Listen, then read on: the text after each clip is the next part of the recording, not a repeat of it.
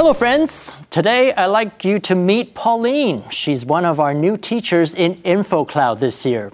Hi, Pauline. Hi, Ken. I'm glad to be here on InfoCloud. So, what should we talk about today?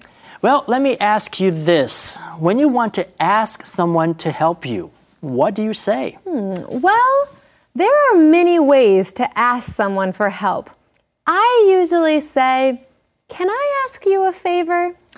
Can I ask you a favor is a very common and useful sentence to learn. Hey, Pauline, can I ask you a favor? Sure. Uh, can you hand me that book? Oh, here you go. Now, there's another expression in English that's also asking someone to do something, but it's more a command. Do me a favor. Uh, do me a favor. Can you not talk when I'm trying to read? Did you hear the difference in tone, friends?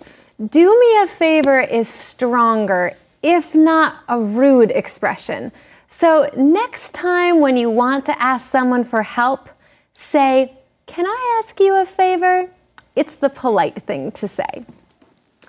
如果要向他人求助，最直接的讲法就是 Can you help me？能帮个忙吗？但是有一个更礼貌又客气的请求，Can I ask you a favor？Favor 是恩惠。